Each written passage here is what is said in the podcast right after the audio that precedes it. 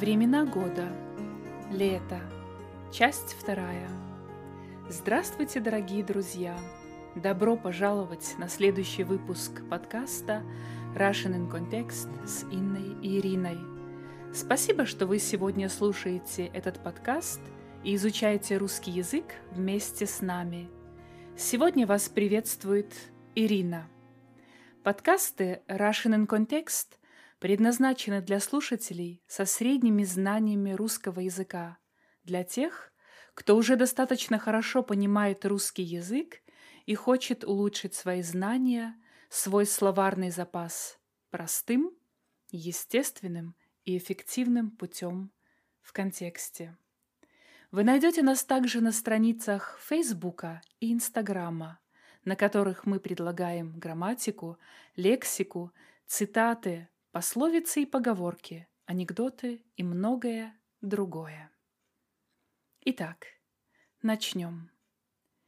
Каждое время года чудесно по-своему, и у каждого есть своя прелесть, то есть красота, и свои особенности, а именно характерности.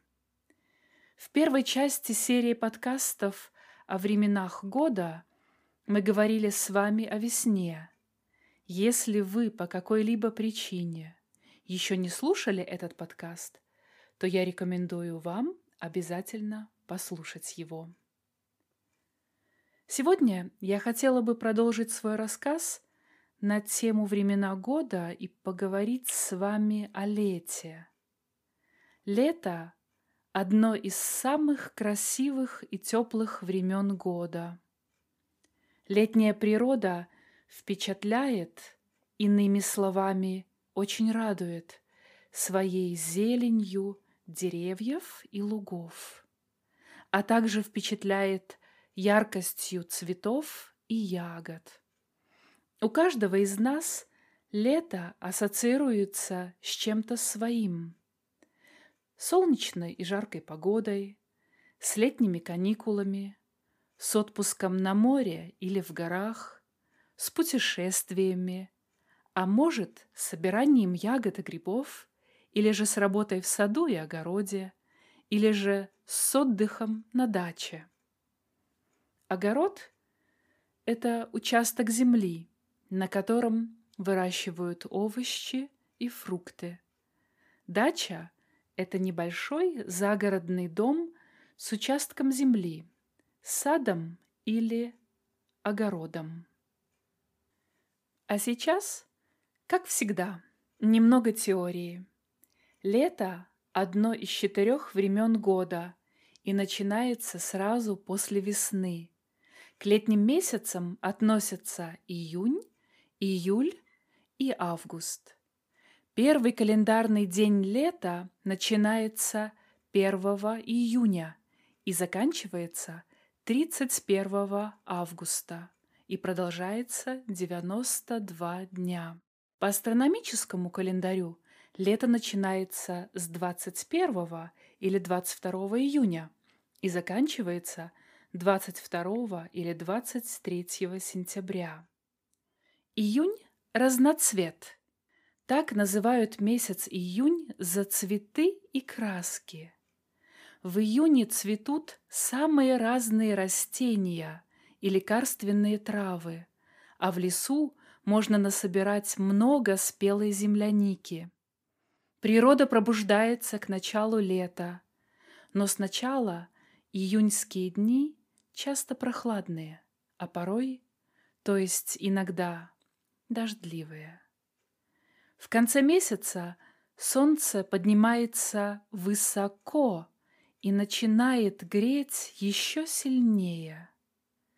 День становится длинным, а вечер долгим и теплым.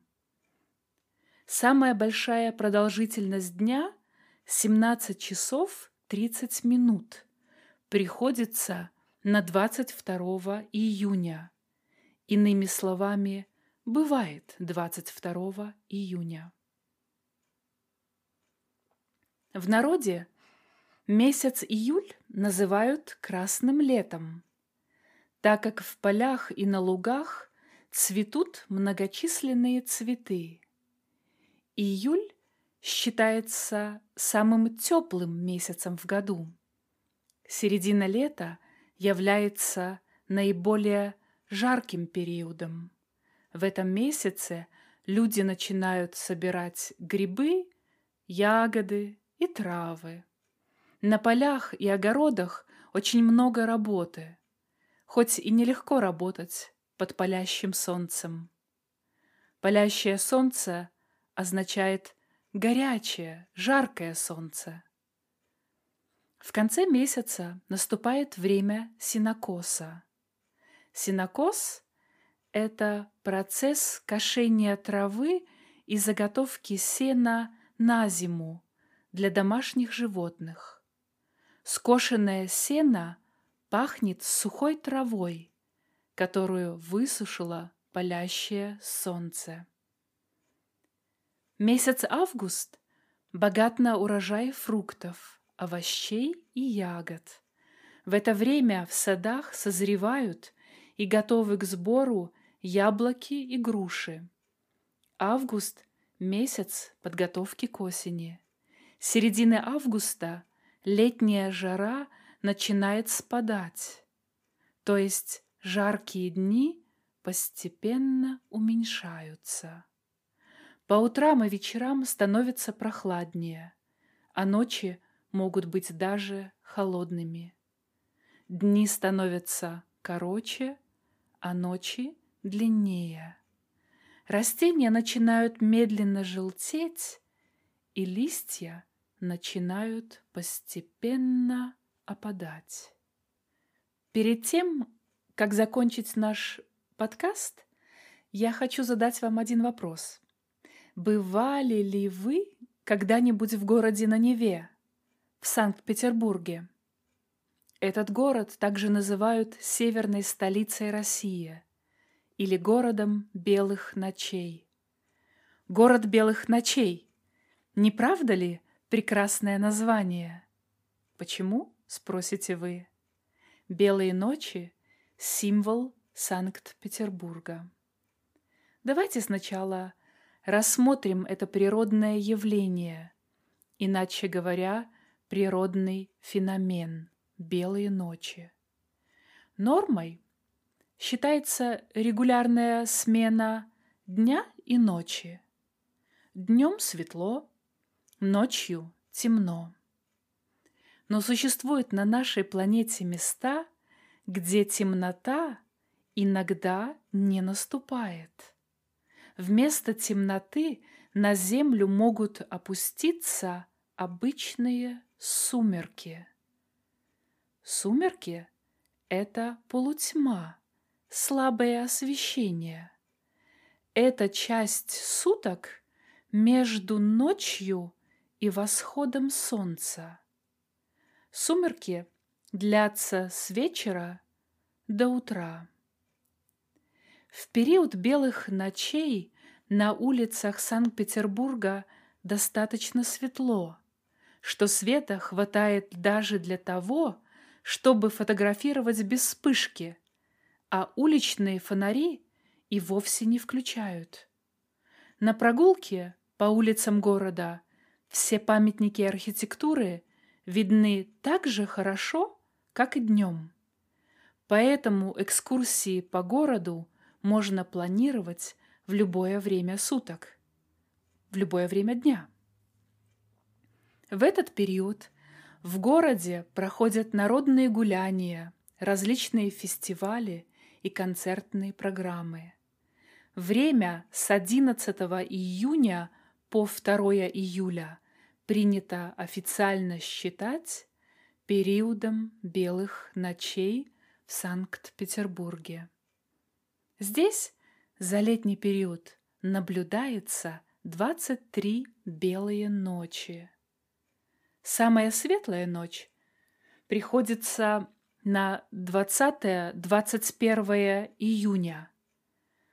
В это время день длится почти 19 часов, и солнце очень хорошо освещает город. Белые ночи явление, характерная для большинства регионов России. Конечно, многие туристы мечтают провести свой летний отпуск в Санкт-Петербурге во время белых ночей. Но полюбоваться явлением белых ночей можно и в других городах России.